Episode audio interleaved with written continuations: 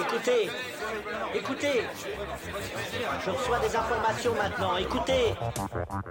Le feuilleton va recommencer pour quelques épisodes, capitaine. Nous ne sommes pas des robots, Sébastien, mais des êtres vivants.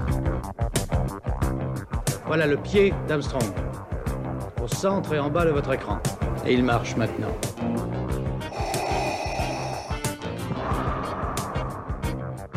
On peut dire aujourd'hui que la science-fiction est bel et bien partout.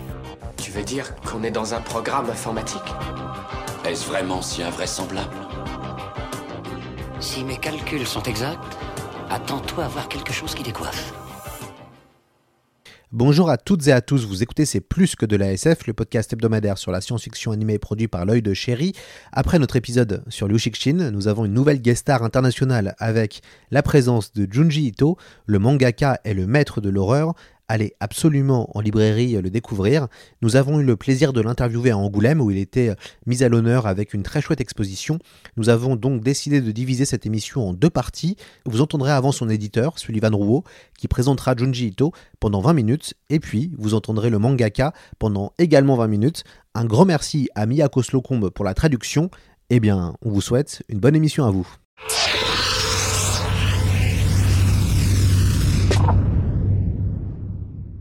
Bon, on va commencer avec le traditionnel bonjour. Bonjour Sullivan Rouault.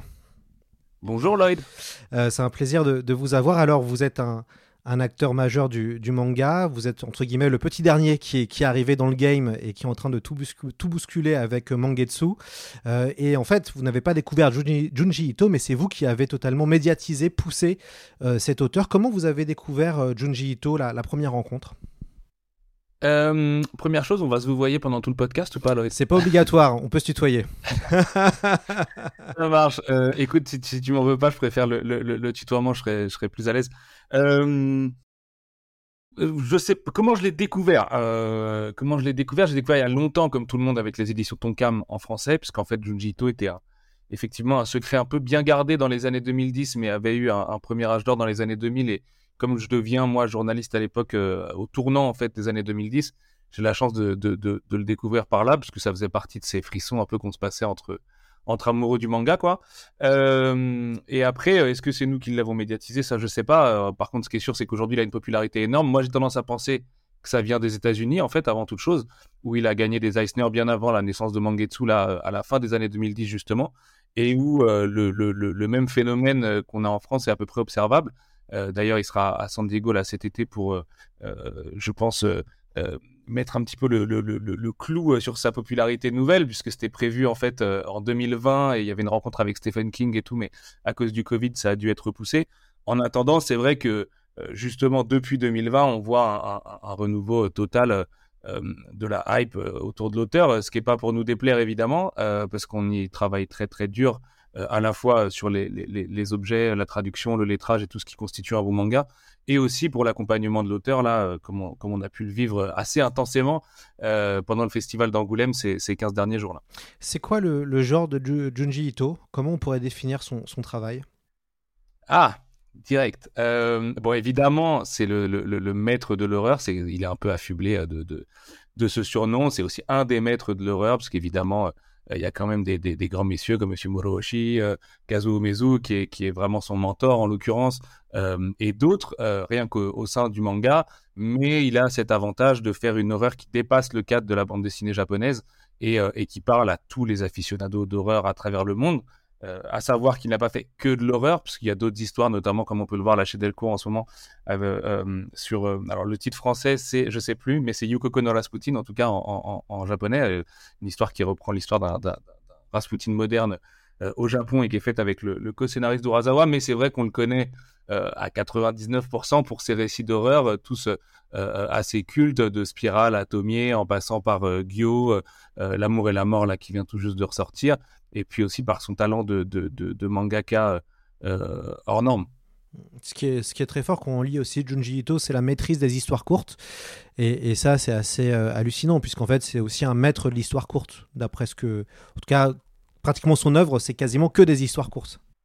Ouais, en fait, en fait c'est ça qui est rigolo, c'est qu'on a tendance à séparer un peu le Tomier, et, enfin le Junji Ito de Tomier et Spiral du Junji Ito des histoires courtes, qui personnellement euh, est mon Junji Ito préféré, mais en fait, ça va pas trop de le dire dans la mesure où Tomie et Spiral sont aussi construits sur la base d'histoires courtes et d'un enchevêtrement comme ça, et puis d'un côté un peu bigger, badder euh, au fil des, des, récits.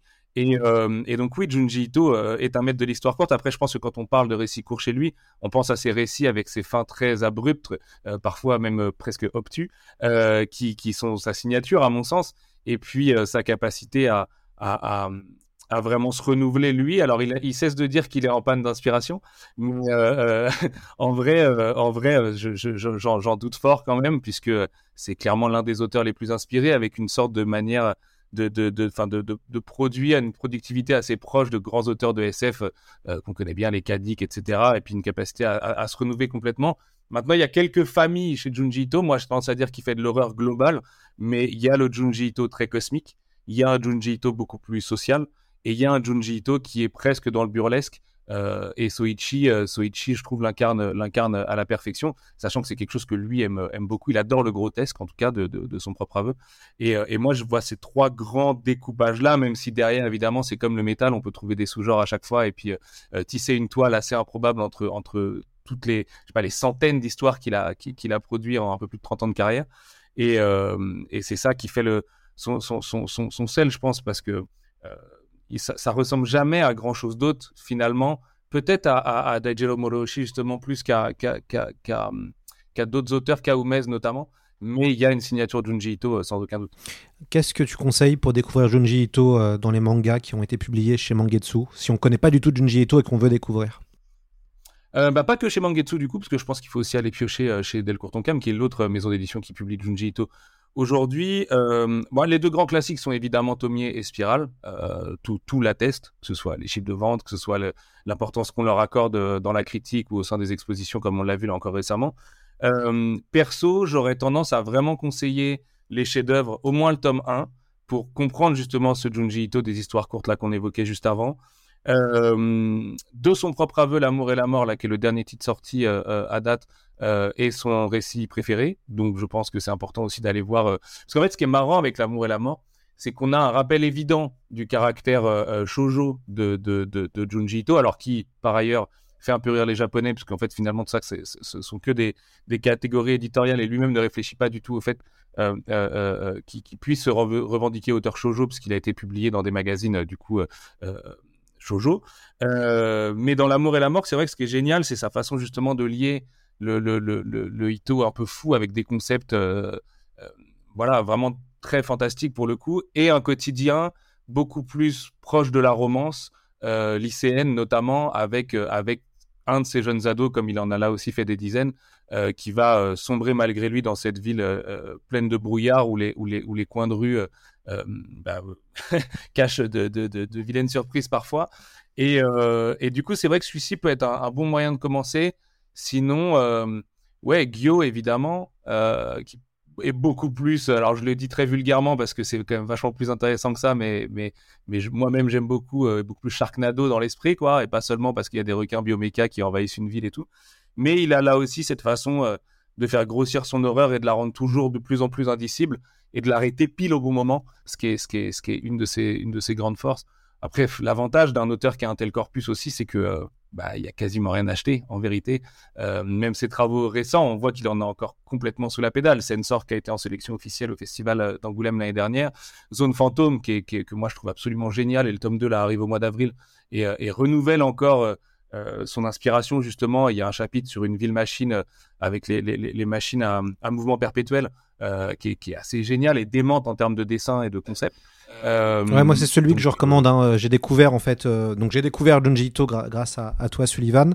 Euh, donc j'ai acheté, j'ai fait ma petite liste euh, que je suis allé acheter et j'ai adoré Zone Fantôme où je trouve que c'est une, une, bonne approche parce qu'il coûte assez peu cher hein, finalement entre guillemets hein. en ça, plus, ça coûte 17 euros et c'est vrai qu'il est il est vraiment accessible et moi j'ai vraiment été c'est celui que j'ai fait dédicacer d'ailleurs à Angoulême parce que c'est vraiment le premier ah, le, le, premier titre que j'ai découvert de Njuji Eto c'est celui-là. Euh, et j'aime beaucoup euh, Histoire de fantôme euh, enfin pardon les, les, les chefs-d'œuvre de Njuji Eto moi j'ai acheté le coffret en deux volumes et qui est un véritable régal quand on aime l'horreur et, et quand on aime les nouvelles. C'est c'est vraiment La suite a l'avantage que c'est les 20 histoires préférées de l'auteur, enfin en tout cas sélectionnées par ses soins.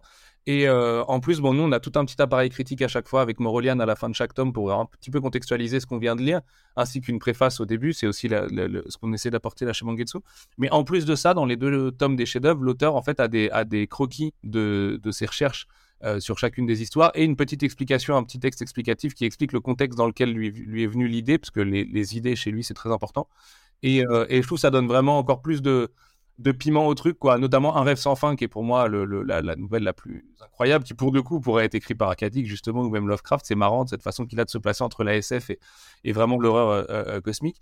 Euh, c'est- je, sais que lire le, fait que l'idée lui est venue d'une discussion avec sa sœur et d'un truc vraiment d'une crainte d'enfant, d'une terreur d'enfant, en fait, ce qui est quelque chose aussi qu'on retrouve beaucoup dans, son œuvre. C'est, génial et c'est pour ça que, ouais, vraiment les chefs-d'œuvre, si on devait en choisir un seul, euh, je dirais quand même les chefs-d'œuvre tome 1 parce que en plus euh, bon il y a les ballons pendus pas mal de choses qu'on a vu sur Netflix récemment et tout c'est, le parfait mélange et il y a tous les types de Junji Ito en un seul et même tome euh, on va après, donc en, milieu d'émission, on écoutera évidemment l'interview avec Junji Ito. Comment ça s'est passé Angoulême, Sullivan Donc moi j'ai eu la chance d'être là pendant cinq jours. Je t'ai vu courir euh, partout avec avec l'auteur. Maintenant que le festival est terminé, euh, il y a une magnifique exposition euh, très impressionnante euh, avec. euh, bah, c'est là on peut voir les originaux. Donc c'est toujours euh, toujours incroyable de voir aussi le travail de l'auteur en, en vrai. Euh, comment ça s'est passé euh, euh, cette cet Angoulême? Est-ce que euh, t'as as perdu des t'as perdu des cheveux euh bah ça va, ça s'était bien entamé, mais euh, j'ai perdu du poids, ce qui m'arrange puisque du coup euh, j'avais fait un peu forcé là pendant les fêtes. Euh, ah c'était dingue, c'était dingue. C'était c'était complètement hors sol. Même je, je vais pas te mentir là, on est je sais pas, on doit être dix jours après, je suis toujours pas vraiment redescendu. Effectivement, il y a, y a ce, mirage d'avoir vu 180 originaux de Junji Ito pendant 4 jours dans le Poitou-Charentes. Donc ça, bah, c'est une idée complètement folle en soi. Euh, et je pense que les gens, euh, même ceux qui ont dû faire des heures de queue pour rentrer au sein de l'expo, euh, ne, ne le regrettent pas parce qu'en plus l'icono était parfaite. L'expo conduite par Stéphane Duménildo était vraiment très très très bien bâtie et, et rendait vraiment, je trouve, hommage au, au- au génie de l'auteur. Euh, de toute façon, il y a un symbole quand Thomas Aragon fait plusieurs tweets sur une expo à Angoulême, c'est qu'elle était bonne. et euh, et, et- et c'est le cas, il en a refait un tout à l'heure, j'étais très content. Mais euh, non, non, non, c'était c'était un bonheur. C'est vrai que ça a été des journées très très remplies. En tout cas, euh, sur des horaires de bureau, euh, c'était, il y avait vraiment pas cinq minutes pour euh, pour pour souffler. Mais on a adoré, l'auteur a adoré, ses accompagnateurs, Monsieur Kogure, Madame Ara, donc qui sont, qui sont en gros son agent et son éditrice, ont adoré aussi. Il y a eu des retombées assez folles, que ce soit dans l'engouement qu'il y a autour de l'auteur. C'est vrai qu'on a vu certains médias qui n'avaient jamais prononcé le mot Mangetsu auparavant venir en trombe du coup pour le festival et, et, et- et même beaucoup trop de demandes. Euh, donc ça, évidemment, quand on est éditeur, bah, c'est un peu, euh, c'est pas c'est pas le Graal, mais pas loin quand même. Euh, et puis surtout, bah, j'ai eu la chance de passer du temps et les gens ont eu la chance de rencontrer l'un des auteurs les plus incroyables humainement que j'ai jamais vu. C'est quelqu'un d'une gentillesse, c'est confondant vraiment. Il est, il est, il est assez halluciné lui aussi par sa popularité nouvelle. Faut, enfin voilà, pour remettre en contexte, c'était quand même des dizaines de gens qui pleurent de joie en le voyant. C'était des gens qui étaient là à 20h30 la veille euh, pour, euh, alors pour une ouverture à 10h du matin pour être sûr d'avoir un ticket de dédicace pour le rencontrer euh, du coup le, le lendemain. Ça a été une mini émeute lors de la visite presse. Enfin, voilà, ça, ça a été complètement dingue et en même temps, ça a été un pur bonheur.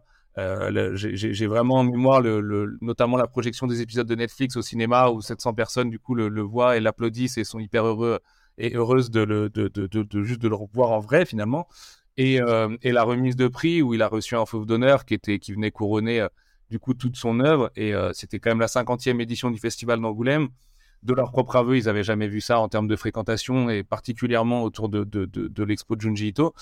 Donc, euh, donc c'est génial, c'est génial, c'est que du positif. Nous, on rentre euh, la tête pleine d'idées aussi pour la suite et l'envie encore plus de se défoncer autour de cette collection qui est clairement la collection sur laquelle on a tous le plus travaillé dans nos vies euh, pour les gens qui sont impliqués dessus. Et, euh, et la voir euh, couronnée d'un- tel succès, c'est juste magique parce que ça vient récompenser voilà, des, des, dizaines, des centaines, des milliers d'heures de travail de tous les gens impliqués, à la traduction, au lettrage, au logo, à la fabrication, à la diffusion, à la distribution, évidemment à l'édito, euh, aux gens qu'on invite euh, à participer à chaque fois. Euh, et c'est un bel hommage, je pense, à rendre à un grand maître et la chance, voilà, d'avoir juste pu accueillir un grand maître en France, c'est mortel. C'est déjà un rêve en soi. D'ailleurs, avec une photo assez incroyable où Junji Ito rencontre Ryoshi Kegami, autre dessinateur mythique du Crying Freeman, entre autres.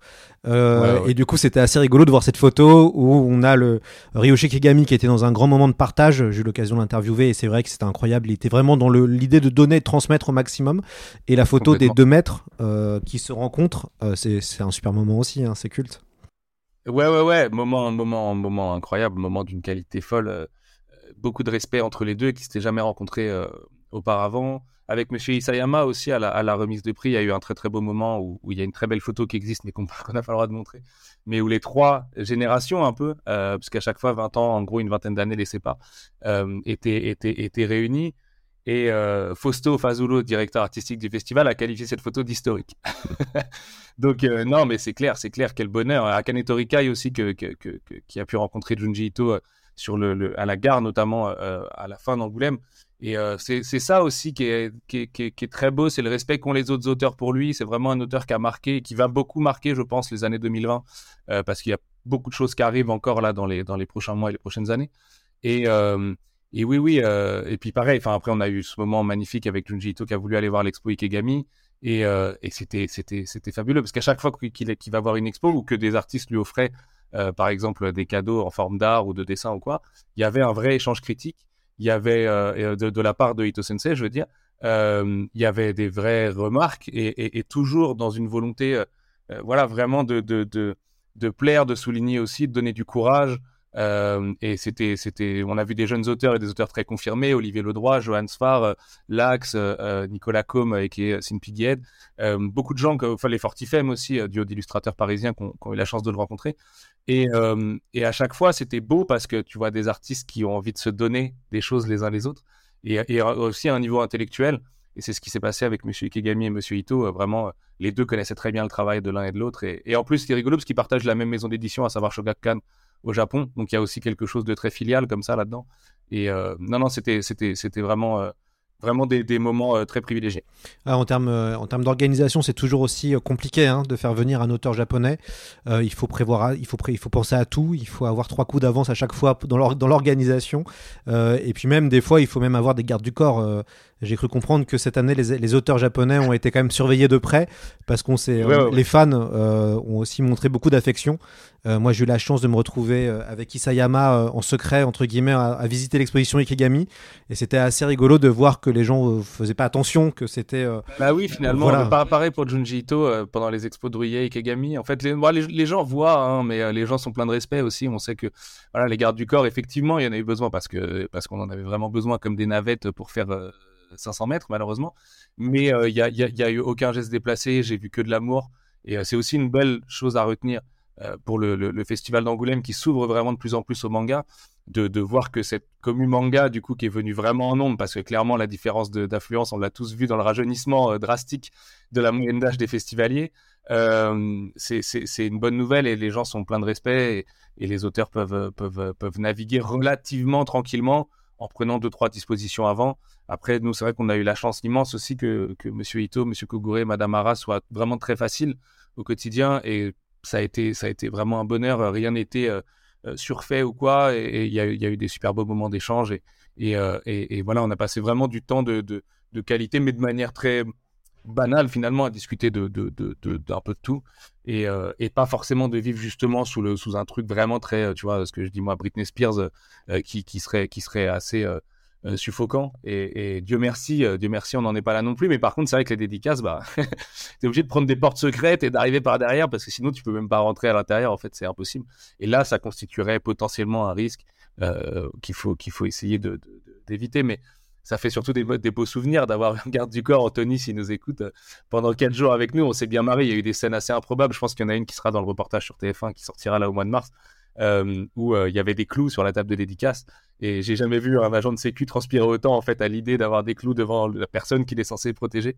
Et, euh, un très beau moment d'échange entre les deux. Et, et Ito Sensei à la fin qui dit mais non mais ça va tranquille. Et effectivement, ça, tout s'est extrêmement bien passé. Personne n'a touché au clou de, de tout le week-end. Quoi. Mm, mm, mm. C'est. euh, Est-ce que alors est-ce que euh, Junji Ito va revenir? C'est ça la question. Quand- ma- Maintenant qu'il est reparti, on a envie de savoir s'il il va revenir et pourquoi pas. euh, Pourquoi pas sur un autre événement Est-ce que c'est c'est possible? Alors, Dans quelques années, je suppose, parce que c'est compliqué hein, de faire venir les auteurs japonais. Mais est-ce que euh, à la fin de sa visite, il, il a, il a, il a dit qu'il serait ok pour revenir peut-être un jour en France? Alors, pour être tout à fait honnête, on n'en a pas parlé. Euh, après, il est clair qu'il est très occupé et de plus en plus occupé. Parce qu'en plus, il y a énormément de collabs aujourd'hui autour de son travail. On a vu, ça va de Yoji Yamamoto à Fortnite, hein, donc ça touche vraiment à peu près tout le monde. Euh, et Netflix, etc. Et des sorties de bouquins. Là, il vient de sortir un bouquin sur sa méthode qui paraîtra. C'est une petite exclue euh, chez Mangetsu dans le futur. Euh, oui, il reviendra. Moi, j'ai pas trop de doute là-dessus. Euh, je pense que la volonté pour euh, te faire une mini confidence, on se retrouve dans trois semaines à Tokyo et, euh, on a prévu des choses qui n'ont rien à voir avec du business, à savoir chanter le générique d'Evangelion dans un karaoké. Euh, mais, euh, mais, oui, oui, il reviendra. Il reviendra. Foi de moi, euh, tant qu'il est possible et que la vie nous permet de le faire revenir, il reviendra, c'est sûr, parce parce qu'on n'en a pas fini avec lui, il n'en a pas fini avec la France. Que euh, Angoulême c'était super, on a une seule date de dédicace. Il y aura des occasions, il y aura des événements pour le faire revenir. J'ai pas de doute là-dessus. Après, c'est sûr que voilà, on, est quoi là On est en 2023. Faut faut compter 2028 au plus tôt. Tu vois un auteur comme ça, si tu peux l'avoir déjà une fois tous les cinq ans, c'est monstrueux. Et, euh, et en même temps, c'est sûr que, que, tant qu'il est là et que tant qu'on a la chance de pouvoir l'avoir avec nous, on va essayer de passer du temps avec lui. Euh, et le plus possible en France, j'espère, parce qu'en plus, il aime énormément la culture française, il aime le cinéma français, il aime la gastronomie française, il a envie de visiter pas mal de lieux en France. Euh, il, est, il est tombé amoureux de Marseille, notamment, comme beaucoup d'auteurs qui viennent dans la ville. Euh, et, Dieu sait que je suis pas marseillais pourtant, mais je suis quand même obligé de le dire parce que c'est la réalité. Et euh, donc oui, oui, oui, on, on le fera revenir. De toute façon, nous, chez Mangetsu, du Junji Ito, on en a jusqu'à, euh, voilà, j'ose même pas vous le dire, mais il y en a pour un moment encore. Super, ce sera le, le mot de la fin avant qu'on écoute Junji Ito euh, dès maintenant. Un grand merci, hein, Sullivan, d'être venu sur le podcast. Et je suis sûr qu'on se, retrouvera assez vite. Avec plaisir. À, bientôt.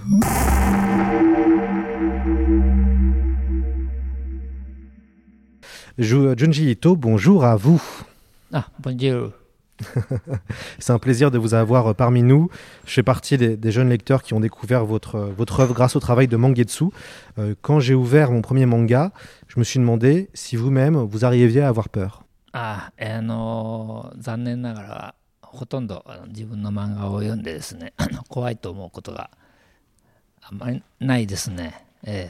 あのー残念ながらほとんどあの自分の漫画を読んでですね、あの怖いと思うことがあんまりないですね。ええ自分が書い Euh, た malheureusement, せい ça な ne のかわ m'arrive からない quasiment jamais d'avoir peur de mes あのあんまり propres あ mangas. んまりという Alors か je ほ sais とん pas ど si c'est parce que c'est moi-même qui les ai あの dessinés, 怖いと思 mais ったこと euh, non, ない je で n'ai す pas ね fait cette expérience. Alors que le, le cinéma et le jeu vidéo arrivent à faire peur facilement, grâce aux effets spéciaux, à la musique et au bruitage, il est plus difficile d'effrayer un lecteur. Comment on fait peur à un lecteur, Junji Ito まあ、絵絵の中で、まあ、キャラクターのお目をですね あの黒目を小さくして、まあ、割と白目がちに Oui, alors ça, on peut faire peur euh, à travers, par exemple, l'expression des yeux des personnages en réduisant la taille de la pupille euh, jusqu'à ce qu'on n'ait que le blanc des yeux qui apparaît. On peut aussi euh, jouer avec la lumière en faisant, par exemple, un éclairage par le, bas des visages de manière à créer des ombres, notamment sur le front. On peut aussi créer des décors qui soient glauques par le travail sur les lignes. Euh, donc il est tout à fait possible de faire peur par le dessin. Euh, mais ce qui est le plus efficace dans, dans le manga pour faire peur, je pense, c'est la nature des histoires. Vous avez commencé à la fin des années 80 et vous avez vécu l'explosion cinématographique du J-Horror au Japon. Vous avez d'ailleurs été un acteur car votre manga Spiral a été adapté pendant cette période. Il y avait à l'époque Cure de Kiyoshi Kurosawa ou encore Ring d'Hideo Nakata. Quel souvenir gardez-vous de cette époque et de ce courant euh, cinématographique? あ そうですね。あ J ホラー、あの、やっぱり、あの、リングが、あの、あの、知り合いがえ映画館で見て、あの、めちゃくちゃ怖かったっていう話を聞かせてくれてですね。私自身はリングは劇場では見てないんですけど、Euh, oui, je me souviens euh, notamment euh, lorsque Ring est sorti, une connaissance m'a dit qu'elle l'avait vu au cinéma et que ça faisait extrêmement peur. moi, je, n'ai pas vu ce film au cinéma, mais je l'ai vu plus tard en, vidéo et j'avais trouvé effectivement qu'au niveau de la création d'une atmosphère qui fait peur, c'était très réussi. D'ailleurs, à la base, Ring est un roman et, qui, qui, déjà fait, fait très peur, mais j'ai trouvé que oui, au niveau de la mise en scène, de l'efficacité du, du, du climax euh, faisait vraiment peur. Euh, de la même manière, euh, un film comme Cure de Kiyoshi Kurosawa, je trouvais que c'était vraiment un chef-d'œuvre qui, qui, traite de la peur psychologique. et je citerai aussi le film Ju-On de Takashi Shimizu que, que j'avais vu aussi en, en vidéo et ça m'avait fait tellement peur que je suis presque tombée en arrière. Kazuo Umezu, l'auteur de l'école emportée, a été, je crois, une inspiration pour vous. Qu'est-ce qu'il vous a euh, apporté あもうあのホラー漫画ホラー漫画家になったのはおそらく梅津先生がいなかったらなってなかったんじゃないかなっていうほどあの大きな存在ですね。えー、あの euh, oui, je pense que sans euh, Kazuo Mezu, je ne serais pas devenu un mangaka d'horreur pour vous dire à quel point euh, il a été important pour moi. J'étais notamment marqué par le, le d'abord par le, son style de dessin qui, qui, qui, qui, a un énorme impact quand on le voit, qui fait très peur. Et puis à mesure que, que j'ai grandi, je me suis rendu compte de la qualité aussi qu'il y avait dans, dans, dans, la profondeur de, de ces histoires. Donc vraiment, j'aimais autant le dessin de Omezu que la nature des histoires qu'il racontait et euh, qu'il raconte. Et c'est vraiment euh, mon auteur euh, préféré qui m'a énormément inspiré. Dès le début de votre travail, vous, avez, vous allez favoriser des récits courts au lieu d'un scénario linéaire classique. Pourquoi ce choix narratif de raconter des, histoires par entre guillemets petites tranches et pas de faire un, on va dire un, manga classique avec des milliers de pages de, de narration あ、えー、そうですね短編 はですねあの、えー、まあ書きたい、えー、テーマとかあの雰囲気とか、えー、まあ書きたい絵とかがですねあの、えー、短い中で、Euh, oui, c'est vrai que, que le, le, format court euh, me permet de vraiment faire un, avoir quelque chose de concentré par rapport au thème et que je veux aborder, aux atmosphères que je veux mettre en scène, alors que j'ai l'impression que dans une histoire longue, en fait, euh, ça se diluerait.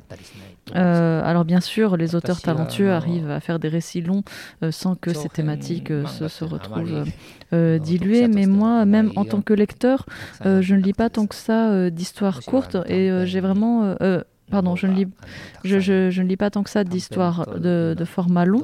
Je, je, préfère les histoires courtes et j'ai une meilleure connaissance en fait euh, de ce format-là. C'est, je, je, me sens plus à l'aise et c'est pour ça que je réalise plus d'histoires courtes. J'ai eu la, la, grande chance de pouvoir visiter l'exposition à Angoulême qui met en avant votre travail. On voit des originaux. J'ai remarqué que vous ne retravaillez pas vos planches. Il y a peu de modifications et c'est très impressionnant. Est-ce que vous faites des dessins préparatoires? えあの下絵を鉛筆で描いて、えそれからあのペン入れっていうんですけどあの Euh, oui, en fait, je fais un crayonné d'abord et ensuite je vais euh, repasser euh, au stylo dessus. Dans l'exposition, on peut voir des planches assez anciennes et je trouve que quand l'horreur apparaît dans vos dessins, votre dessin change. Est-ce que votre dessin d'horreur est devenu dans le temps votre dessin tout court そうですね初期はあの えー、っと割とあのシンプルなまああのクライマックスとかでは書き込んだりするんですけども Pardon. Oui, c'est vrai que dans les premières années, euh, mes dessins étaient peut-être plus, plus simples. Euh, et euh, seulement, c'était uniquement dans les scènes de climax où mes traits étaient beaucoup plus denses. Mais pour le reste, oui, les, les arrière-plans n'étaient pas extrêmement travaillés. et puis, au fur et à Pardon. Euh, et, euh, et euh, la raison pour laquelle, oui, je réalisais des, des traits plus simples, derrière ça, il y a peut-être un peu l'influence de Katsuhiro Otomo. J'avais envie d'avoir un, oui, un dessin qui était peut-être plus artistique. Il me semblait que de faire un dessin plus simple, c'était plus artistique. et puis qu'il fallait éviter que ce soit trop euh, qu'il y ait trop de lignes, que ce soit trop glauque, trop, trop sombre. Mais au fur et à mesure euh, du temps qui a passé, euh, j'ai commencé à peut-être tracer plus de lignes, à faire des dessins de plus en plus denses. Et j'avais l'impression que s'il y a trop de, de, de blanc, d'espace vide dans, dans, dans, la, dans les cases, on penserait que, que j'ai pas resté, que, que, j'ai pas, que mon dessin n'est pas assez abouti. Donc oui, au fur et à mesure du temps, j'ai eu tendance à plus remplir mes cases. L'horreur est, un moyen redoutable pour parler de la société, mais en même temps, la société peut, nous, peut, aussi inspirer des histoires d'horreur. Est-ce que euh, les différents événements qui se sont passés, comme euh, en 95 l'attentat au gaz sarin dans le, métro, dans le métro de Tokyo, le 11 septembre 2001 euh, à New York, ou même plus récemment avec la pandémie mondiale, le Covid, est-ce que tous ces événements-là d'actualité ont pu nourrir son imaginaire そういう重大な事件っていうのは非常にあのインパクトありますので。Euh, oui, effectivement, ces, ces grandes, euh, grandes affaires ou euh, grands euh, grands événements euh, de, qui sont arrivés jusqu'ici ont eu euh, un, un, forcément un impact en moi lorsque je les ai découverts et je, peux pas, je ne pourrais pas dire qu'ils n'ont pas eu d'influence dans mon travail. Par contre, il ne m'arrive jamais de les traiter tout de suite dans mes œuvres. Je vais toujours attendre que, le, que du temps se soit écoulé avant de, de de, de les utiliser dans mes mangas, mais je vais euh, je, alors, j'ai pas d'exemple précis euh, là à vous donner, mais euh, en général, je fais en sorte qu'on ne les reconnaisse pas facilement. ce sont un peu des, des références un peu cachées à, des événements qui ont, qui ont vraiment eu lieu, donc des choses qu'un lecteur attentif devinera peut-être, mais ce n'est pas clairement exprimé dans, dans, le manga. Le premier manga que j'ai lu de vous est Zone Fantôme, publié chez Mangetsu, évidemment que j'ai adoré.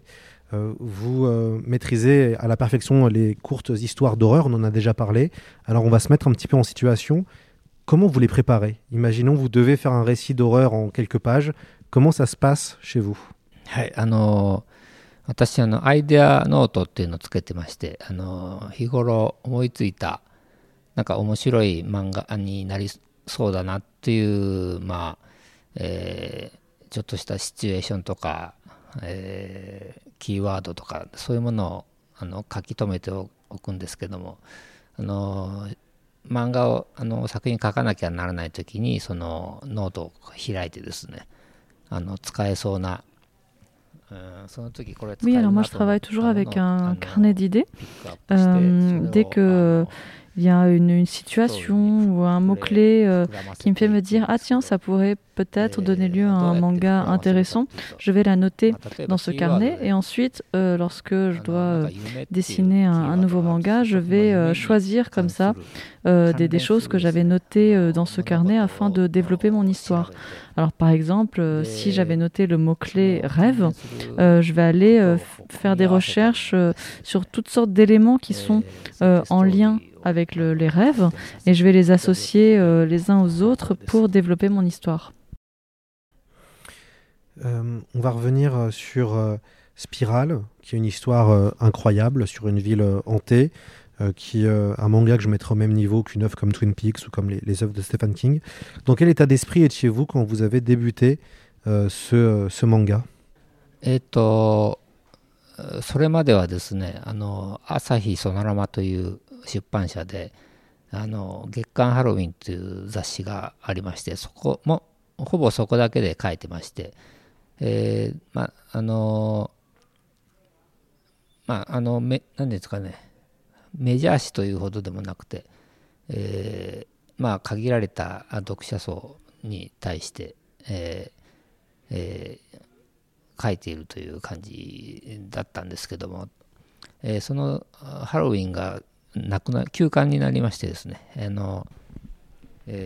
Oui, donc jusqu'ici, je, je dessinais euh, pour une revue éditée par euh, Asahi Sonorama euh, qui s'appelle Gekkan Halloween, mensuel Halloween, et je dessinais quasiment que pour cette revue qui n'était pas une revue euh, un tirage énorme avec un qui avait plutôt un lectorat euh, limité. Euh, et puis finalement, cette revue, sa publication a été mise à l'arrêt.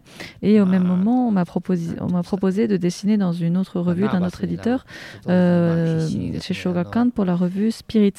Et donc c'était la première fois que je dessinais pour une revue différente. Donc j'étais assez nerveux. Et en plus, c'était une revue hebdomadaire, mais pour moi, c'était vraiment pas possible de dessiner à ce rythme-là. Donc, euh, on a convenu que je dessinerais un épisode par mois. Euh, et donc, euh, le responsable éditorial souhaitait que je fasse une histoire longue. Donc là aussi, c'était un nouveau défi pour moi. Et ce responsable éditorial m'a conseillé pour faire une histoire longue de, de partir d'un thème en particulier. Alors, j'ai pas trouvé ce thème tout de suite, mais en fait, j'avais l'image vague de, de, ces maisons au Japon qu'on appelle les nagaya.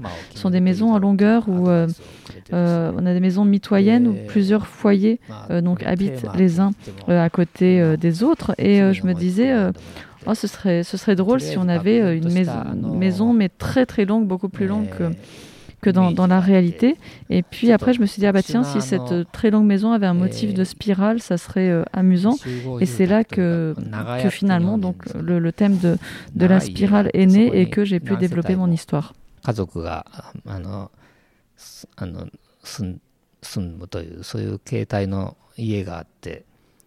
えー、それが、えー、異常に長い家に住んでたらちょっと面白いかもしれないとかそういうふうに思ってですね でその長い家をどういうふうに描くかということで最終的にあの渦巻き模様にその長屋を、えーえー、描いてですね、えー、やったら面白いんじゃないかということでその時にあの渦巻き模様をテーマにしようというふうにあのひらめいてですねそこから渦巻きというストーリーにあのなっていきました。うん Vous, euh, ce qui est intéressant avec le, le manga, c'est que c'est aussi un moyen de parler de la société euh, japonaise. Alors, ça peut prendre différents genres. Euh, je pense notamment à Ushijima, l'usurier de l'ombre de Shoei Manabe, qui est un manga terrible sur la société japonaise. Mais aussi dans vos histoires et dans vos histoires d'horreur, on peut aussi dire beaucoup de choses. Est-ce que vous avez la sensation de, de parler des traumas de la société japonaise à travers des histoires euh, horrifiques euh, あのー、一人一人の 個人のトラウマ Euh, alors moi j'ai plus l'impression dans mes œuvres de traiter des, des traumas à l'échelle individuelle, des traumas que on peut ressentir euh, euh, chacun à, à l'échelle individuelle et non à une échelle de la société japonaise. C'est-à-dire j'ai pas conscience de, de traiter de la société japonaise dans mes récits. Alors mais si les lecteurs l'interprètent comme ça, c'est peut-être que parce que ben, euh, étant au courant de ce qui se passe dans euh, la société japonaise, de manière naturelle, ces éléments-là apparaissent dans, dans, dans, mes récits. Mais moi-même, je, je, consciemment, je n'essaie pas de euh, parler de la société japonaise dans mes mangas. Vous avez adapté Frankenstein. À quand une adaptation de Lovecraft あまあ、ラブクラフト本当好きであの、えー、何年か前から漫画化したいなというふうに思ってたんですけど effectivement, euh, j'adore euh, les, euh, les, œuvres de Lovecraft et ça faisait quelques années que j'avais envie de l'adapter en manga. Et puis il y a eu ce, ce, jeune auteur de manga, qui, enfin plus jeune que moi, qui s'appelle Go Tanabe, qui a fait de formidables adaptations de, de, Lovecraft en manga. Et en fait, quand je les ai lus, j'ai perdu toute envie moi-même de, de, de l'adapter. Donc euh, pour le moment, euh, ce n'est pas prévu, mais peut-être que euh, quand le temps aura passé, cette envie de, reviendra. le podcast a, je, j'ai envie avec ce podcast que des auditeurs puissent vous, vous découvrir. qu'est-ce que vous conseilleriez si on ne connaît pas votre œuvre Il faut lire quoi en premier, Junji Ito そうですね。うん、でもまあ、渦巻きあたりがいいのかなと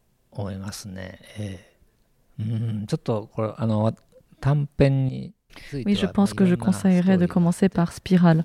Après, euh, les histoires courtes aussi, elles sont, euh, comme elles sont très variées, je pense que ça peut être intéressant de commencer par là, mais euh, oui, tout de même, je citerai Spirale tout d'abord.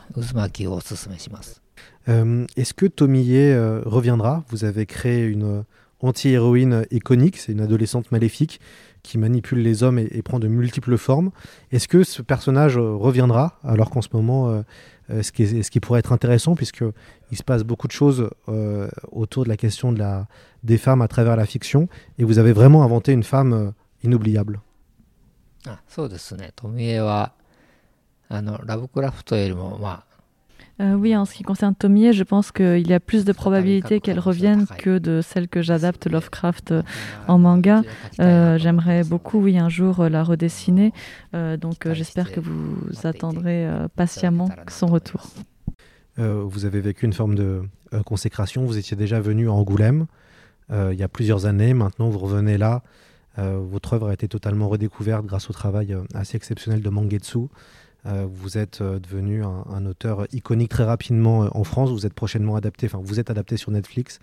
Ça fait quoi d'être, de devenir une espèce de rockstar dans, dans, dans ce pays いえいえいえ、そんなロックスターとか、そんなことはないと思いますけど、えー、でもまあ、あの私の方も読んでいただいてですね、あのフランスの方に楽しんで Oui, alors je, ne pense pas du tout être une rockstar, mais euh, le fait que, que, les lecteurs français me lisent avec plaisir, ça me rend vraiment très heureux et j'en suis honoré et euh, ça me donne euh, de la motivation pour dessiner de nouvelles œuvres, donc ça me fait vraiment plaisir.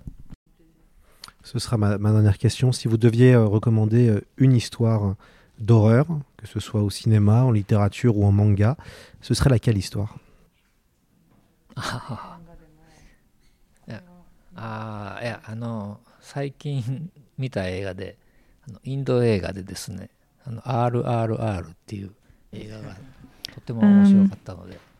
Oui, alors bah, je, je, là, je pense à un film que j'ai vu euh, récemment. C'est un film indien qui s'appelle R, euh, 3R. Euh, et alors, je ne sais pas s'il est sorti en France, mais en tout cas, euh, si c'est le cas, je, je vous conseille vivement de le voir.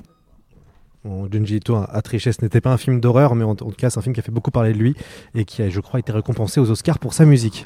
Voilà, bah, écoutez, merci beaucoup, merci euh, Junji Ito, merci euh, d'avoir participé au podcast et merci aussi évidemment à notre interprète euh, pour la première sur le podcast. Un grand merci à vous. Ah, merci beaucoup.